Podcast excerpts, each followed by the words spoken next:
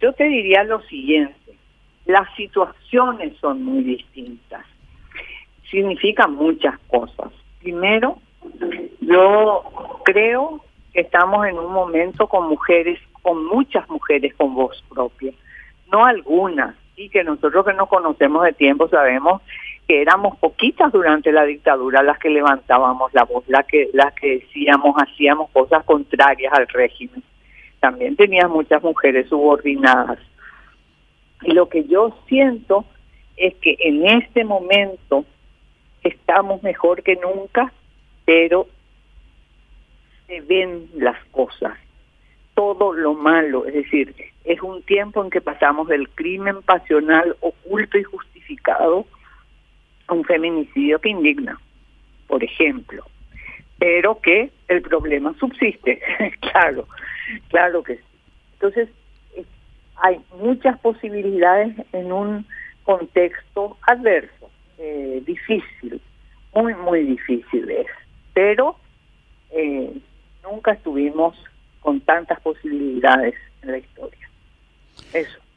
Line, ahora llaman la atención algunos detalles que surgen muy nítidos de los desdoblamientos estadísticos. En el tema violencia contra la mujer y feminicidios hay una recurrencia importante donde uno de los actores, preferentemente el victimario, es un agente policial, es decir, es una persona que se supone está anoticiada de la vigencia de, la, de las leyes de protección a la mujer, ha sido instruido, recibió educación, capacitación y órdenes y sin embargo en el orden personal eh, se comporta de una manera diferente y genera una señal de alarma importante cuando el que debe proteger a la mujer es el que más violentamente lo ataca. Y me viene a la mente este agente policial que una madrugada en Capiatá entró eh, a sangre y fuego a la casa de, de, sus suegros para matarlos y mientras disparaba y mataba, estaba haciendo un Facebook Live para que su esposa desde España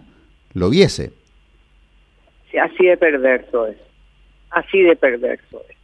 Es decir, estamos hablando de una violencia extrema que hoy vemos como extrema.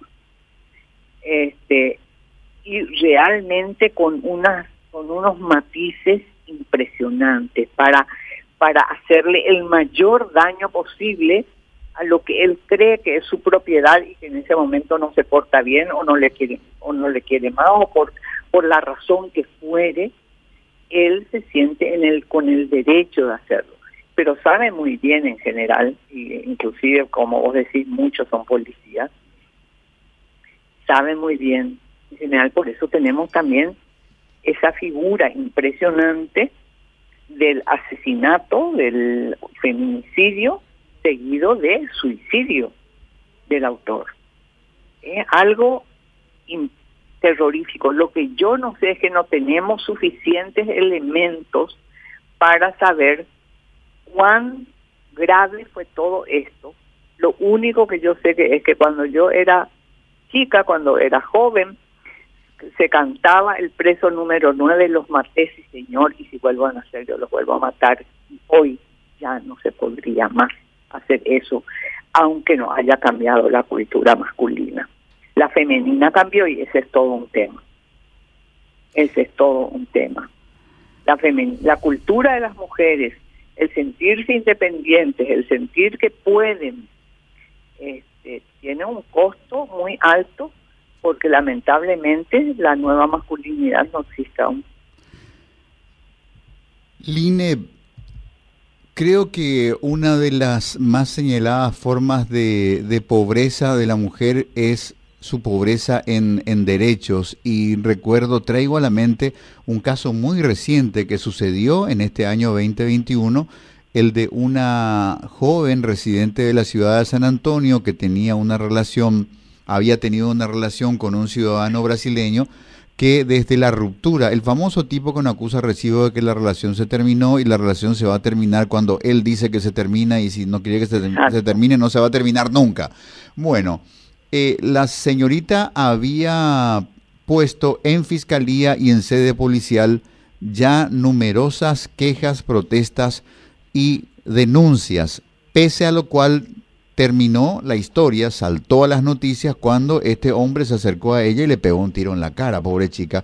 Sobrevivió, vive para contarlo y entre otras cosas es un, es un testigo vivo de algo muy doloroso que, que, dijo, que en una oportunidad cuando concurrió a la comisaría le dijeron, mira, pero es muy poco el daño que te hizo como para que podamos hacer algo.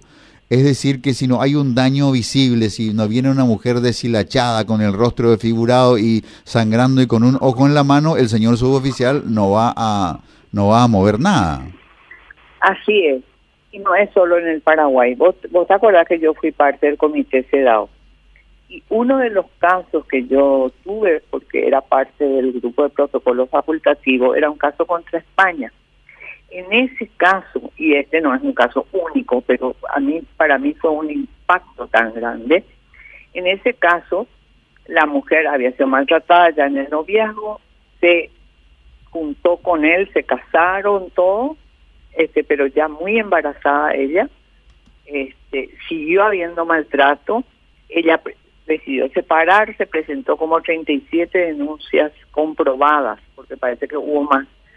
Antes la policía y organismos judiciales y de todas formas, ah, y él tenía derecho a visitas vigiladas a la niña, es decir, estaban supervisadas por una asistente social y un psicólogo. Bueno, en un momento determinado el psicólogo no puso que la visita tenía que ser vigilada. Entonces el juez autorizó que él le puede, podía visitar, llevar a la nena sin yo tenía caratulado eso como violencia doméstica. Cuando me doy cuenta que en realidad él le llevó a la nenita, a su hija, y asesinó para dañarla a la mujer. Los niveles de, de daño que imaginan al sentir que su, su propiedad no le hace caso, puede llegar a eso, al filicidio, a matarle a la nenita por eso. Pero lo más grave de todo, claro, se declaró que era violación de la convención, etcétera. Lo más grave es que esta mujer tuvo que de nuevo recorrer todo el sistema judicial hasta que por fin el Tribunal Superior dijo efectivamente hay obligación de cumplir los tratados internacionales que están en la Constitución y se le indemnizó a la mujer, obviamente no se indemniza la pérdida de la hija. ¿sí? Los casos eh, son gravísimos, este el tiro en la cara, todo el nivel, la gama de perversión es inmensa, es inagotable, pero como sociedad es un problema de la sociedad, no es solamente de las mujeres.